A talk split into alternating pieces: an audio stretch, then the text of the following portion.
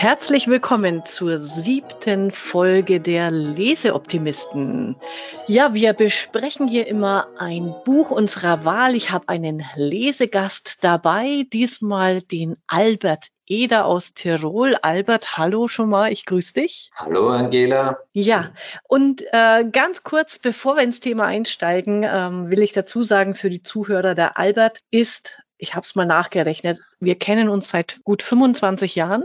Also bist einer unserer längsten ähm, Freunde und auch äh, Geschäftspartner. Deswegen freue ich mich besonders, dass wir heute hier gemeinsam das Buch besprechen. Freude ist ganz bei mir, Angela. Genau, und du hast es ja vorgeschlagen, nämlich das heißt Toolbox Objectives and Key Results, transparente und agile Strategieumsetzung mit OKR. Das Thema OKR habe ich immer erstmal so für mich weggeschoben gehabt. Äh, Im Sinne von Benchmark und Zielvereinbarungen hatte ich zwar schon mal davon gehört, mich aber noch nie damit auseinandergesetzt. Und deswegen habe ich mich sehr gefreut, dass du jetzt dieses Buch vorgeschlagen und empfohlen hast. Und ja, wenn du kurz einfach mal sagst, wie bist du auf das Thema gestoßen? Wo und wie beschäftigt dich das? Also seit einigen Jahren beschäftigt uns mehr denn je die Frage, wie gelingt es uns mit unseren Kunden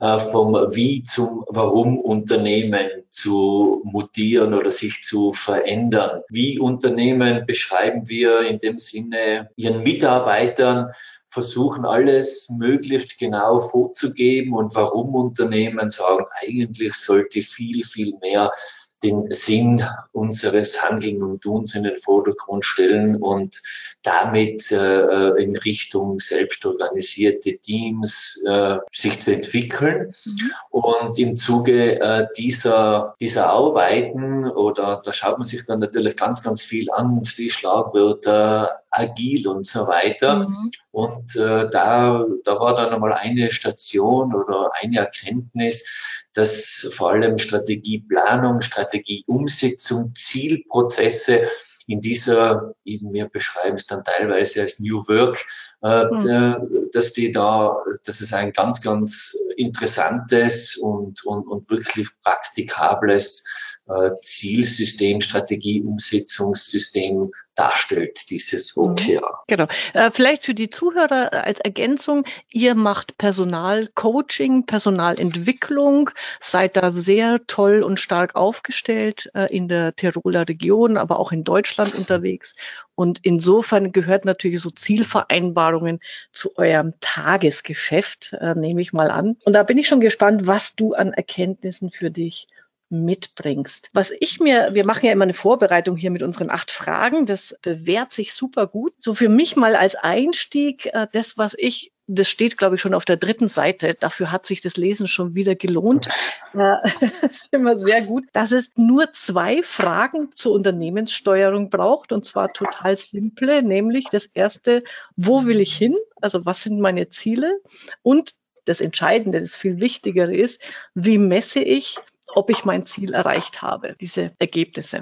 Und weißt du eigentlich, ähm, das wird im Buch ja immer so äh, erwähnt, das kommt, ist es von Google erfunden oder haben die das einfach nur bei sich als erste groß praktiziert, weil, weil Google ja sehr oft in dem Buch als Beispiel herhält? Also da muss ich jetzt gestehen, das finde ich so gar nicht sauber äh, äh hundertprozentig recherchiert, ob es Google erfunden hat, aber wenn, okay, ja, besprochen wird, dann ist immer Google damit äh, äh, einhergehend. Ob sie es erfunden haben, aber auf alle Fälle wenden sie es dort äh, äh, schon seit sehr langer Zeit an. Also es ist ja gar nicht so jung, dieses dieses mhm. Zielsystem, ja. Und im Buch, das ist ja auch beim Einstieg so, werden ja, ich weiß nicht, wie viele Zielvereinbarungsmethoden vorgestellt. Da gibt's ja BSC und also was, wie heißt es, äh, japanische Hoshin Kanri? Es klingt, es klingt wie ein Cocktail, könnte lecker sein. das war das einzige Spielsystem, Angela, wo ich mir gedacht habe, wow, das ist jetzt neu für mich, das habe ich noch ja. gar nicht gehört. Äh, nee, aber er, die greifen dieses eine System mal heraus und was ich sehr gut finde, dass ich, wenn man das Buch dann mal so in der Folge durchliest, ich habe viel für mich mitnehmen können, gar nicht jetzt auf Zielvereinbarungen bezogen, sondern generell auf viele Kanzleibereiche Bereiche, was sich da übertragen lässt. Neue Geschäftsfelder entwickeln, Digitalisierung, QMS. Also überall, wo es Veränderungsprozesse gibt, bietet, da an, bietet, bietet das Buch Ansätze, wie man eigentlich über diese Prozesse besser nachdenken kann. Das hat mir gut gefallen. Äh, ich habe ja vorhin genannt, eben diese diese Veränderung vom Wie zum Warum Unternehmen, die Schlagwörter, die du jetzt auch verwendet hast, egal ob VUCA-Welt, Digitalisierung, Agilität und so weiter, da, da bildet oder, oder ist dieses, dieses OKR-System wirklich ein ganz, ganz Tolles und vor allem in dem Buch würde ich mal sagen, man findet, oder es ist ein, ein großer Fundus an vielen agilen Tools, die so herumschwirren. Und äh, das macht es meiner Meinung nach wirklich sehr, sehr interessant und lesenswert. Um, um das zu erläutern, also was unterscheidet eigentlich OKR von anderen ähm, Ziel- und Strategiemethoden? Und da ist natürlich, so denke ich, ist jetzt für mich ähm, dabei rausgekommen, wichtigste Unterschied ist eigentlich die, die Agilität dabei, dass das Ganze immer auf einen Quartalszeitraum bezogen wird und dann auch noch wöchentlich kontrollt wird. Siehst du das auch so oder habe ich irgendwas Wichtiges verpasst? Na, da hast du ganz sicher nichts Wichtiges verpasst. Also das OKR äh, äh, beginnt ja, und das denke ich nur mal ein ganz äh, äh, zentraler Punkt, dass das Unternehmen äh, ganz, ganz sauber seine Vision und Mission und Werte definiert hat. Äh, in dem Buch wird es ja in einem sogenannten Strategie-Canvas dann dargestellt dargestellt, mhm. dass darauf aufbauend auf Vision, Mission, Werte die Strategie festgelegt wird und, und, und daraus abgeleitet sich dann die Unternehmensziele ergeben.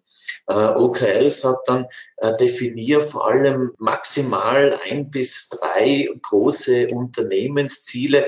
Und ich denke, da ist schon mal schon eins ein zentraler Punkt, äh, weil wir haben in den Beratungen, gerade speziell jetzt, wenn es darum geht, Ziele oder MBO und so weiter einzuführen, äh, ist immer die große Gefahr, dass man in der Anfangseuphorie, wenn man mal beginnt zu planen oder wenn man mal beginnt, Ziele zu definieren, die Ausrichtung festzulegen und, und transparent zu machen für die Mitarbeiter, dann ist eine ganz eine große Gefahr, dass man äh, in dieser Start-Euphorie viel zu viele viel Ziele äh, definiert und dass man dem Planungs- oder dem Zielprozess äh, der Zielformulierung viel zu viel äh, Aufmerksamkeit schenkt und dann in der äh, Strategieumsetzung oder in der, in, der, in der laufenden Zielarbeit sozusagen, äh, äh, da verschwindet es irgendwo vom, vom Radar. Und, und da ist dann wirklich die größte Gefahr, dass man, ich sag, nach einem halben Jahr vielleicht, ja, treffen wir uns und dann besprechen wir das ein bisschen. Und äh, wenn aber die Ziele nicht sauber, so wie es OKR beschreibt, dann tatsächlich in Objectives und Key Results aufgeteilt sind, dann ist schon die große Frage, ja, was besprechen wir denn jetzt? Mhm. Äh, äh, und äh, habe das jetzt wirklich schon mehrmals miterlebt. Äh, dann passiert es häufig, dass man sagt, ja, ma, ich bin ungefähr, ja, gestartet habe ich, ich werde so bei 10 Prozent sein, bei 20 oder, naja, bei mir fängt es erst später an und so weiter. Also da gibt es ganz, ganz viele Blüten, die das ganze Schauspiel manchmal trägt. Und da finde ich dieses enge oder dieses Gebilde von OKR sehr, sehr interessant und spannend, dass man nicht dann am Jahresende sich irgendwo da dann sagt, ja, boah, Ziel haben wir ja gar nicht erreicht oder das haben wir zu wenig erreicht oder ja, war das überhaupt noch sinnvoll in der Mitte mhm. des Jahres? Also deswegen äh, äh, ist dieser, diese Idee, dem dem, dem, dem Zielformulierungsprozess eher kurz und knackig zu halten. Also so interpretiere ich das und so machen wir es auch. Und dafür aber wirklich mehr in die laufende Kommunikation und Transparenz zu gehen. Ich denke, das ist ein großer Vorteil von. Ja. Wie du sagst, also das ist ein Satz, den habe ich hier auch mir groß aufgeschrieben. Äh, die rigorose Limitierung der Anzahl auf maximal drei Unternehmensziele, mhm. weil ähm, da muss ich mir auch an die eigene Nase fassen lassen. Ich weiß, im Juli machen Cordula und ich wieder eine Strategiewoche. Und ob wir jetzt, also ich werde es mir mal vornehmen, dass wir es mit drei Zielen schaffen. Aber es ist genau, genau dieser Punkt. Du nimmst dir immer zu viel vor und dann bist du so frustriert, weil du von dem vielen gefühlt ja so gut wie gar nichts schaffst oder für eine zu wenig. Und besser ist es zu sagen, das sind jetzt mal unsere Kernbereiche, die werden auch ähm, bearbeitet. Ja. Ganz genau. Und ich denke, da sind ja die Parallelen zu agilem Arbeiten äh, äh, sehr, sehr nahe. Äh, äh, Stop Starting und Start Finishing. Also drei Ziele wirklich zu 100 Prozent erreicht oder zu 80 oder 90. Also jetzt einmal verabschieden wir uns einmal von dem 100 Prozent. Ja. Äh, man ist sicher vernünftiger, als ich immer sechs, sieben Ziele vor und habe halt dann vielleicht überall einen Erreichungsgrad von 20, 30 Prozent. Also ich denke schon, dass es äh, eine effizientere Variante darstellt. Ja, wobei, also was ich gut finde, und das, der Gedanke war mir neu, wobei, wenn man mal dann drüber nachdenkt, denkt man, ah, ist ja eh, eh klar, diese Unterscheidung zwischen verbindlichen Zielen und mhm. äh, erstrebenswerten. Für sich mal zu sagen, okay, es gibt Ziele, die will ich unbedingt, die sollen auch zu 100 Prozent erreicht werden. Also also auch wenn es jetzt um die äh, Mitarbeitergespräche geht oder wenn man mhm. eben mit Mitarbeitern Ziele erreicht, äh, Ziele vereinbart und sagt, okay, da gibt's welche, die müssen zu 100 Prozent erreicht werden. Und mhm. dann gibt's aber auch welche, die sind in Anführungszeichen halt erstrebenswert. Und wenn die nicht erreicht werden, ist nicht schlimm, aber sie werden auch in der Regel gar nicht zu, zu 100 Prozent erreicht, sondern eher, ähm, du, du sollst halt deine Prozesse hinterfragen und drüber nachdenken. Also das System ähm, mal kritisch zu durchleuchten. Mhm. Diese Unterscheidung finde ich super hilfreich künftig, mhm. wenn, wenn man in Zielgespräche geht. Mhm. Also das denke ich ein weiterer wirklich ganz, ganz großer Unterschied äh, von OKR.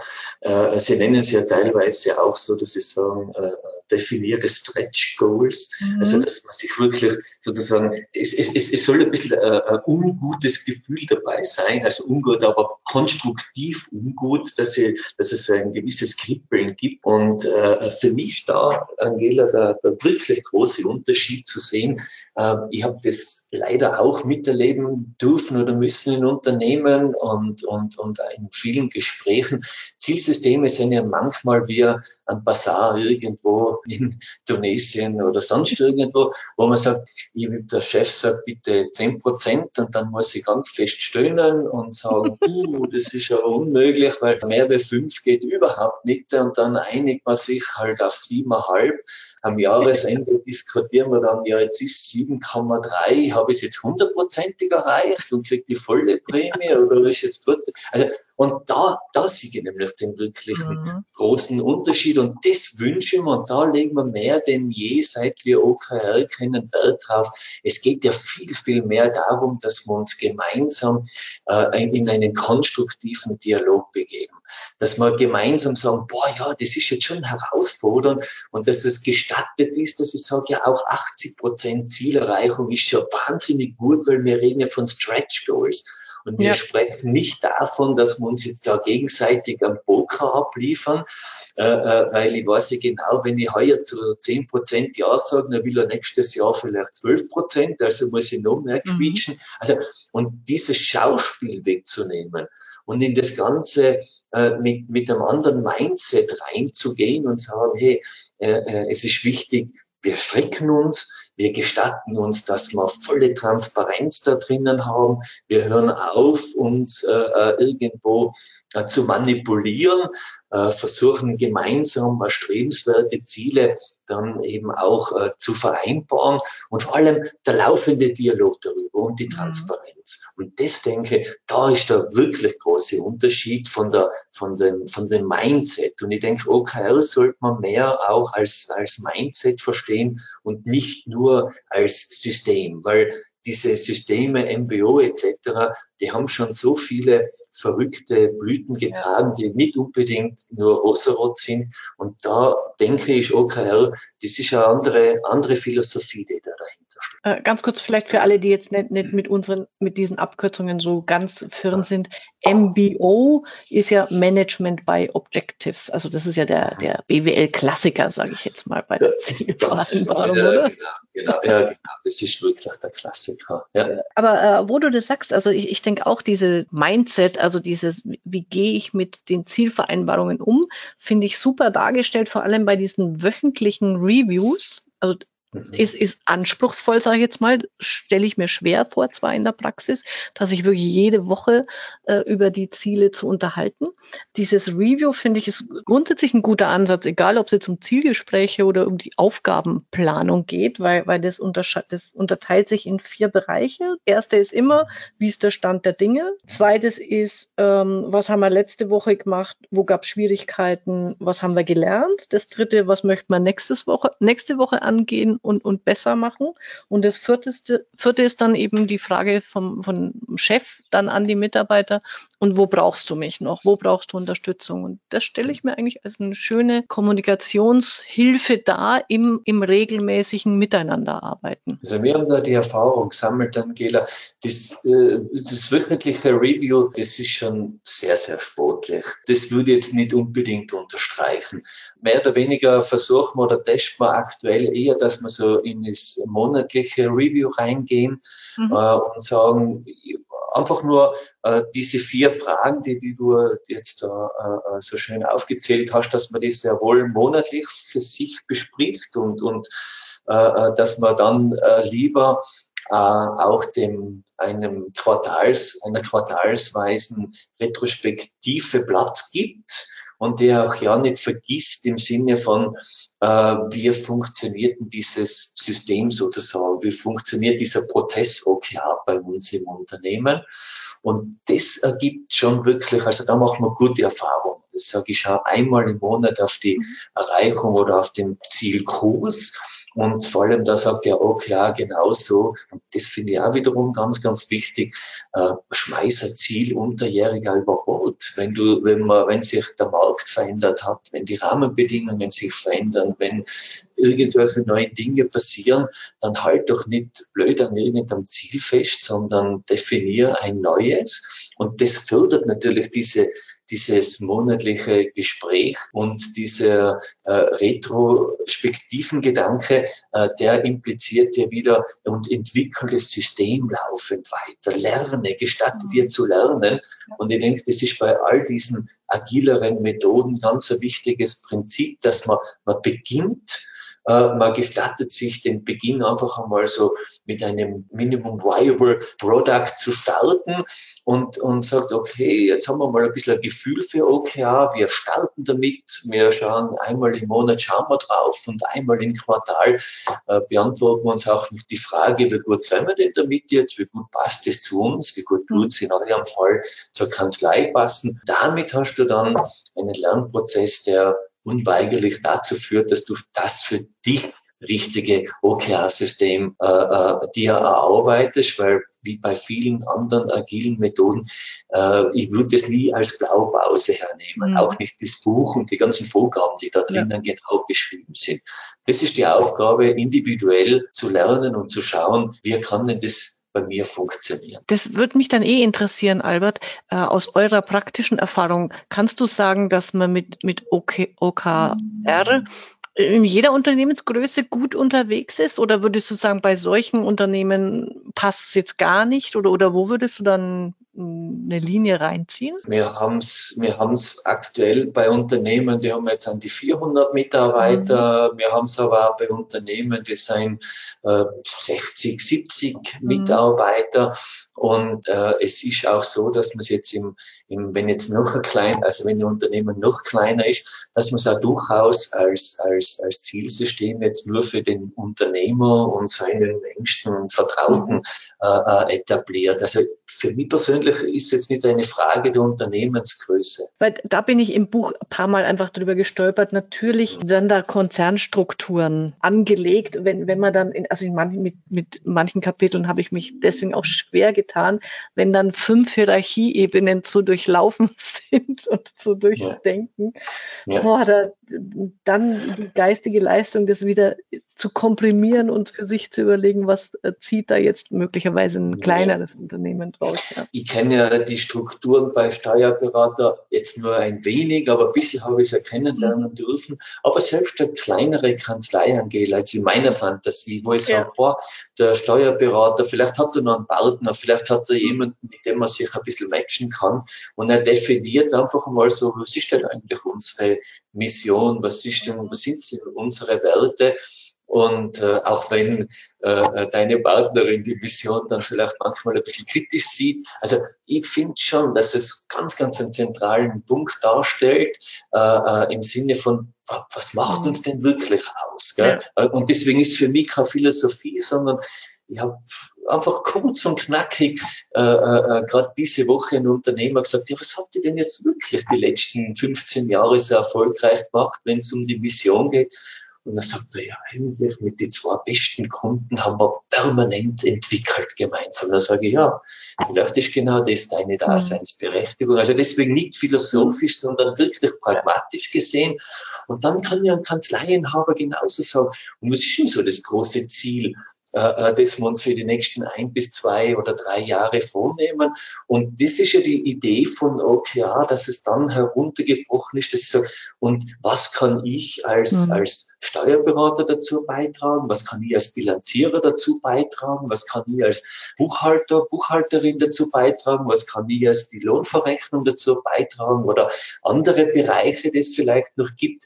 Und deswegen denke mal, boah, ich schaffe damit eine, äh, eine gute Ausrichtung, ich schaffe damit eine gute Kundenorientierung, ich schaffe damit eine, eine äh, äh, gute Transparenz, ich baue einen guten Dialog im Unternehmen auf, der Lohnverrechner kriegt ein Gefühl dafür, dass er einen wichtigen Beitrag leistet für den Gesamterfolg der Kanzlei. Also ich denke eher, dass man die Fantasie walten lassen mhm. sollte, wenn man über OKR nachdenkt und nicht unbedingt jetzt über ein Zielsystem, wie es für äh, 2000 Mann Konzern äh, äh, sich abbildet. Also ja. deswegen, man, man soll es differenziert sehen und, und, und aber dann sagen, boah, das, das hat für mich als 15 Mann Kanzlei durchaus auch positive, positive Möglichkeiten, die sich daraus mhm. ergeben. Und was ich da auch gut fand, ist, ich weiß nicht bestätigt, aber das spricht zu mir.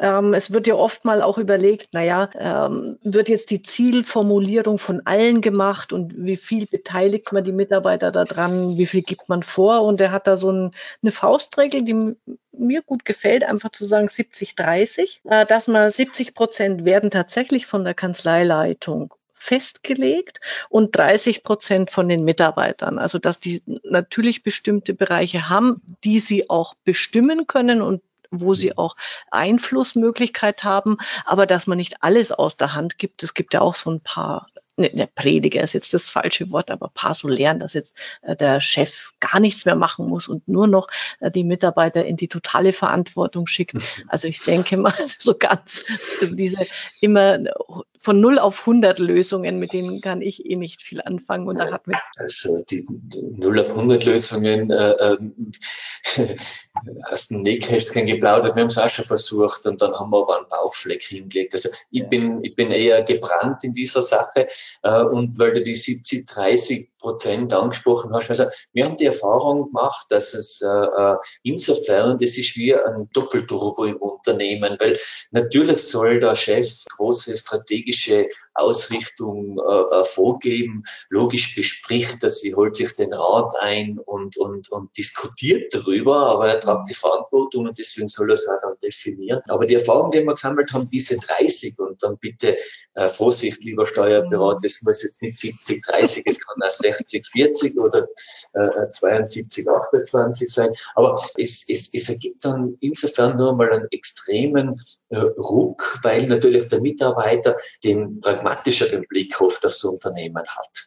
Und da haben wir die Erfahrung gesammelt, wow, das ist jetzt nur mal etwas, an das hätte die Geschäftsleitung nicht gedacht, weil sie eben nicht in dem Operativen so intensiv drinnen ist. Und ich gehe nicht davon aus, jeder Steuerberater macht da nur 100 Buchhaltungen. Also deswegen, das ist ein weiterer wirklich ganz, ganz interessanter Gedanke. Man kann davon ausgehen, dass sehr wohl Kreativität in den Köpfen der Mitarbeiter drinnen ist und das ein bisschen anzuzapfen, wir haben da positive Erfahrungen. Denke ich auch, dass das ähm, hilfreich ist. Also da eben so eine, wie auch immer geartete Teils-Teils-Lösung zu haben mit den mhm mit der Zielvorgabe, ja. Du hast es vorhin noch angesprochen, das, das war noch ein Punkt, der, den ich wichtig finde, der eigentlich vorgelagert ist zu OKR, äh, nämlich natürlich wiederum dieses Ziele, äh, Vision, Mission, äh, Leitbild. Und aus ziemlich vielen Büchern begegnet einem ja der Grundgedanke von äh, Simon Sinek, dieses ähm, das Warum. Und mhm. das fand ich jetzt mal sehr schön. Das hat, gut, vielleicht, ich habe es einfach noch nie so bewusst wahrgenommen, diese drei ergänzenden Sätze, wie man sich seine eigene Vision formuliert und, und sein Warum. Dieses, überleg dir einfach, was heißt was sagst du bei wir glauben das? Ich mhm. sage jetzt mal nur für eine Kanzlei. Wir glauben, dass Unternehmensführung leicht sein kann und Spaß macht. Mhm. Wie? Da heißt es dann, deshalb erstellen wir unser Produkt, unsere Services so, dass sie klar sind, verständlich für den Unternehmer greifbar. Und beim was? Das Ergebnis daraus ist unser Produktservice und das heißt bei uns eben dann einfach gemachte Liquiditätsplanung oder, oder auch was immer jedem dann einfällt dazu, darüber nachzudenken, weil diese ganzen Strategiegespräche, dieses ich beginne auf einem weißen Blatt Papier und denke drüber nach, was mich vom Wettbewerb unterscheidet, da verzweifelt ja nahezu jeder dran.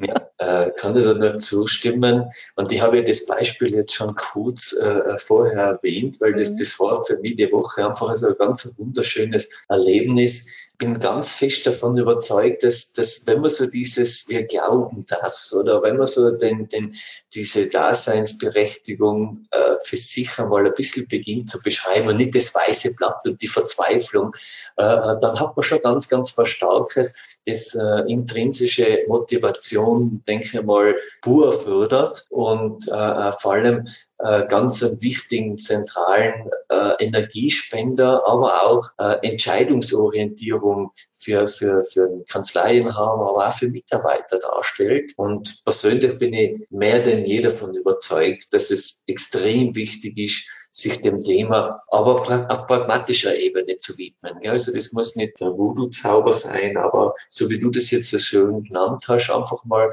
für sich das zu definieren. Also da bin ich fest davon überzeugt, dass es ganz, ganz viel positive Energie auslöst. Mhm. Und ergänzend dazu, also ich bin ja so ein Canvas-Fan. Ich liebe ja diese äh, Plakat-Leinwand-Technik. Ja. Setzen wir auch liebend gern ein für uns selber und auch in der Beratung. Und zwei neue Canvases äh, habe ich tatsächlich wieder kennenlernen dürfen. Das eine dazu passend eben das Leitbild Strategie Canvas. Mhm. Sehr gut. Und die, die, machen das einfach immer so schön konkret mit Fragen dazu und worüber kannst du dann nachdenken. Das finde ich sehr, sehr hilfreich. Und das zweite Canvas ist dann eben das OKR Canvas tatsächlich mhm. mit denen. Warte mal, ich habe es mir hier aufgeblättert. Das Change Canvas. Genau, das ja. Change Canvas. Ja. Das ist großartig. Also, also beide sehr, sehr, also die sind wirklich, die sind extrem gut ausgearbeitet in dem Buch mhm. da drinnen. Mhm. Also die ist also kurz und übersichtlich und alleine schon, wenn man sich dann diesen äh, äh Muster Strategie Canvas durchliest, den sie drinnen haben, dann sieht man, wie kurz und knackig das eigentlich formuliert sein sollte. Je kürzer und je knackiger, je schwieriger der Prozess ja. dahinter. Gell? Also das darf man jetzt ja nicht verschweigen, das wäre böse oder heimtückisch. Äh, aber, aber das, das auf einer Seite darzustellen, das, mhm. das finde ich sensationell. Also das, das, das macht wirklich ganz, ganz viel her. Äh, wir verbinden diesen Canvas auch ganz, ganz gern dann mit einem Kanban-Board, wo man sagt, äh, also diese, diese Maßnahmen und da, und da, da sieht man, wie sich das alles miteinander ergänzt und dann das Daily Stand-up oder das wöchentliche und die Reviews und die Retrospektiven. Also es sind in, in, in den ganzen Methoden äh, äh überall ähnlich. Und und mhm. der Change Canvas, den du angesprochen hast, also den finde ich auch extrem wertvoll. Und da vielleicht für die Zuhörer so der kleine Tipp. Ich habe den jetzt auch schon angefangen, zum Teil anders zu benennen und zu mhm. sagen, boah, äh, äh, das nehmen wir raus, weil das ist jetzt, hat da jetzt überhaupt keine Relevanz. Also jetzt zum Beispiel Schlüsselressourcen oder mhm. Schlüsselaktivitäten oder Zielgruppe, ist jetzt nur bitte exemplarisch gesprochen, mhm. denn dann auch wirklich individuell anzupassen, haben wir extrem gute Erfahrungen auch sammeln dürfen, weil da schon ganz, ganz wichtige zentrale Fragen von einem Change-Prozess, so in dieser Change-Story, ja. äh, äh, erzwingt dann einfach drüber nachzudenken, ja, und teilweise auf ganz pragmatischer Ebene. Äh, vielleicht, ähm, weil wir haben ja das Bild vor uns, das Canvas äh, für die mhm. Zuhörer. Nur das beginnt mit, also die erste Frage, mit der es beginnt, die wird ganz oft in diesen Veränderungsprozessen vergessen, nämlich die Dringlichkeit. Was ist konkret die Notwendigkeit, warum wir jetzt was ändern wollen? Genau. Und wenn du das nicht geklärt hast, kriegst du niemanden ins Boot. Also niemand jetzt immer überspitzt. Aber es ist genau der Punkt. Das ist die erste Frage, die musst du dir stellen und dann mit deinen Mitarbeitern besprechen, weil das müssen die verstehen, sonst brauchst du nicht weitermachen mit dem Change. Das haben wir ja wieder wieder bei dem Golden Circle, den wir vorher ja. besprochen haben, Start with Why. Und äh, jeder Change-Prozess sollte auch mit einem Warum starten, äh, weil selbst, und die Erfahrung dürfen wir sammeln, selbst wenn es für einen Mitarbeiter immer noch äh, ein unangenehmes Warum ist, aber wenn er das Warum versteht und wenn mhm. das Warum gegeben ist, dann, mhm. dann, dann ist die Bereitschaft, dort mitzutun, um ein Vielfaches größer, als wenn ich mir nur denke, wenn ich mir permanent die Frage stelle, ja, warum will er denn das jetzt von. Da wollte ich noch wissen von dir, da mhm. wird auch noch eine Methodik vorgestellt oder es ist, glaube ich, so ein Unternehmensspiel, das mhm. Wheel of Change, das, das mhm. ähm, Veränderungsrad. Kennst du das? Habt ihr das schon mal im Einsatz gehabt? Äh, nein, das, äh, da, da warte jetzt auf die nächste Gelegenheit, äh, äh um, um das einmal äh, zu testen brauche aber auch noch dementsprechend ein paar Unterlagen dazu. Das kennen wir leider nicht. Mhm. Äh, wir haben dann eher so mit diesem Change Canvas gearbeitet und der funktioniert sehr gut. Ja. Das Bild kenne ich leider nicht. Ja, genau. Also ich hatte eben, da wurde ein Bild gezeigt, tut man auf dem Boden, also es ist so zwei mal zwei Meter oder drei mal drei Meter groß, wird da so ein Rad äh, mit, mit 24 Feldern auf den Boden gelegt und man bespricht dann im Team quasi, an welcher Stelle der Veränderung man gerade ist und wie man damit umgeht. Klingt mhm. spannend, aber wie gesagt, im Einsatz hatte ich es jetzt eben auch noch nicht äh, gesehen. Sehr also schön. Wenn wir es mal gemacht haben, Angela, dann berichten ja. wir das. Ja, genau, dann macht auf alle Fälle ein Foto Foto, das ich posten kann. Gerne. Ja, du, äh, wir haben gut, gut äh, die Inhalte besprochen. Wo hast du noch einen Punkt? Möchtest du noch einen Punkt rausgreifen, bevor wir dann zum Abschlusserkenntnis kommen? Boah, also jetzt so spontan, Angela, ich denke, wir haben jetzt wirklich ganz, ganz viele zentrale Dinge angesprochen, die in dem Buch sich verbergen. Dann, dann habe ich noch eins, das habe ich so an der Seite notiert. Ähm, es wird auch viel natürlich über, über die Führungskräfte in diesem Prozess und in diesen Zielvereinbarungen gesprochen. Und da ist, das muss ich einfach vorlesen, das habe ich mir abgetippt, weil es besser kann man es nicht sagen. Er stellt die Erfolgskette vor. Ah, okay. Mhm. Wunderbar. Also, und das heißt einfach nur, gute Prozesse, das wissen wir alle, führen zu guten Ergebnissen. Ergebnissen. Wo kommen die guten Prozesse her? Von den guten Mitarbeitern, die fähig und motiviert sind. Wo kommen die guten Mitarbeiter her? Von den guten Führungskräften. Gute Führungsarbeit bedeutet, Mitarbeiter zu entwickeln und dieses Bewusstsein zu haben. Ich brauche auch Raum und Zeit, um Mitarbeiter zu entwickeln. Er bestimmt sogar den Reifegrad einer Organisation danach, wie das, das eine, eine sagen wir, mindestens 50 Prozent der Führungs, also der, der Zeit einer Führungskraft gilt den Mitarbeitern. Und es ist eben nicht nicht ein On-Top, sondern das ist ein Hauptbestandteil des Geschäfts. Das, das fand ich nochmal, das hat er da gut rübergebracht. Ja, also ich denke, dass dieser Kette, dass gute Führungskräfte, äh, gute Mitarbeiter, äh, äh aber ich habe jetzt einmal einen anderen Spruch nur mhm. gehört, ja, ah, glückliche Mitarbeiter erzeugen glückliche Bilanzen. Das passt sehr schön ah, in euer Metier Ja, das passt gut. Und ich denke, das ist ein anderes, äh, ein anderes Sätzchen, aber es geht alles in die gleiche Richtung. Ja, ja genau, vor allem wenn, äh, die glückliche Bilanz, das ist ein schöner Begriff. Da mache ich jetzt werbetechnisch irgendwas draus. okay, gerne. Okay, sehr gut. Also, äh, deine ähm, Abschlussempfehlung, warum muss man das Buch gelesen haben oder auch nicht? Die Abschlussempfehlung, das Buch gibt ähm, ganz, ganz viele Anregungen, aber auch ganz, ganz viele konkrete Beispiele, äh, äh, um sich einen, einen Zielprozess im Unternehmen äh, äh aufzubauen.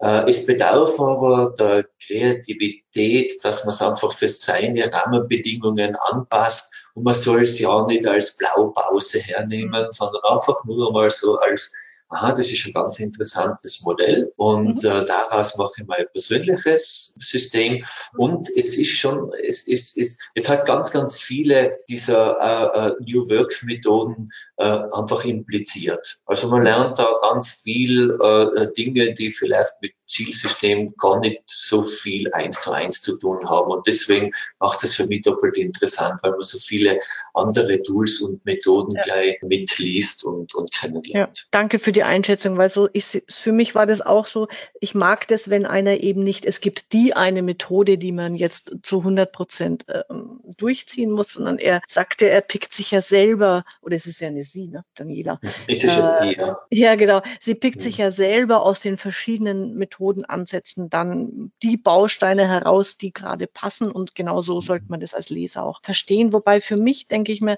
wenn man bis jetzt noch wenig oder gar nicht in dieser Methodenwelt drin ist, dann kann man sich schon leicht, dann ist schon leichter Overkill. Also mhm. dann kommen da Begriffe und irgendwann äh, hat es auch mich niedergeprasselt. Da muss man sich dann schon anstrengen, dass man dabei bleibt. Das kann jetzt auch aus der Praxis wiederum, also aus der Beratung durchaus bestätigen, Angela. Es sind sind dann oft so, so Kleinigkeiten. Gell? Und äh, ich denke mir das manchmal allein schon, wenn man so ein Kanban-Board einführt in einem Unternehmen. Ja. Äh, da da, da gibt es einfach ganz viele kleine Fragen, die es gilt zu beantworten, äh, äh, dass es dann einfach einmal so überhaupt zum Start kommt. Und da glaube ich, ist es extrem, das glaube ich nicht, davon bin ich überzeugt. Also da braucht man dann wirklich jemanden, der gerade ein bisschen Erfahrung mitbringt ja. und mit dem man sich da matchen kann. Aber da seid ihr beide ja eh, die Kugel und du, wunderbare, perfekte Ansprechpartner, weil alleine würde es jetzt ganz ehrlich gesagt auch für relativ mühsam anschauen, weil ja. das Buch, also für mich war es äh, eine richtige Freude, das Buch zu entdecken und zu lesen. Äh, aber weil man, weil ich jetzt wirklich behaupten darf, aufgrund der, der 25 Jahre Erfahrung darin, dass halt viele Dinge hat man irgendwie schon einmal kannt und angewendet. Die Kombination und die Zusammenstellung, die war für mich das Besondere. Mhm. Aber würde es jetzt ohne Vorkenntnisse, dann würde, da wäre dann auch bei dir, da könnte es dann ja. sein, dass man schon fast den Duden nebenbei liegen hat und sagt, ja, genau. Das könnte mühsam werden. Ja. ja, genau. Aber wie du schon so schön sagst, dafür gibt's ja uns Berater, wo ich dich jetzt dann auch mit einschließe, dass wir diese Bücher dann lesen und die, das Praxiswissen mitbringen können, da dann interessierten Kanzleien oder Unternehmen weiterhelfen. Sehr schön. Albert, ich sag danke, das hat sehr viel Spaß gemacht, äh, dieses Gespräch äh, mit dir, den Podcast aufzunehmen. Hat mich selber wieder weitergebracht. Die glückliche Bilanz wird für ewig, ewig in meinem Kopf hängen bleiben. Und, äh, Entschuldigung, ich habe ja, hab selber nur irgendwo aufgeschnappt, Angela. Also ich habe kein Copyright drauf. Bitte verwende es. Freut mich, wenn's, wenn du das tust, ja. Dann sage ich danke, ähm, macht's gut und wir sehen uns privat ja hoffentlich bald in Kürze wieder. Bis denn. Ciao, Albert. Tschüss, Angela. Alles Gute und vielen Dank äh, für dieses Gespräch. War für mich ganz, ganz interessant, aufschlussreich und eine große Freude. Danke. Mhm, danke, bis denn. Ciao.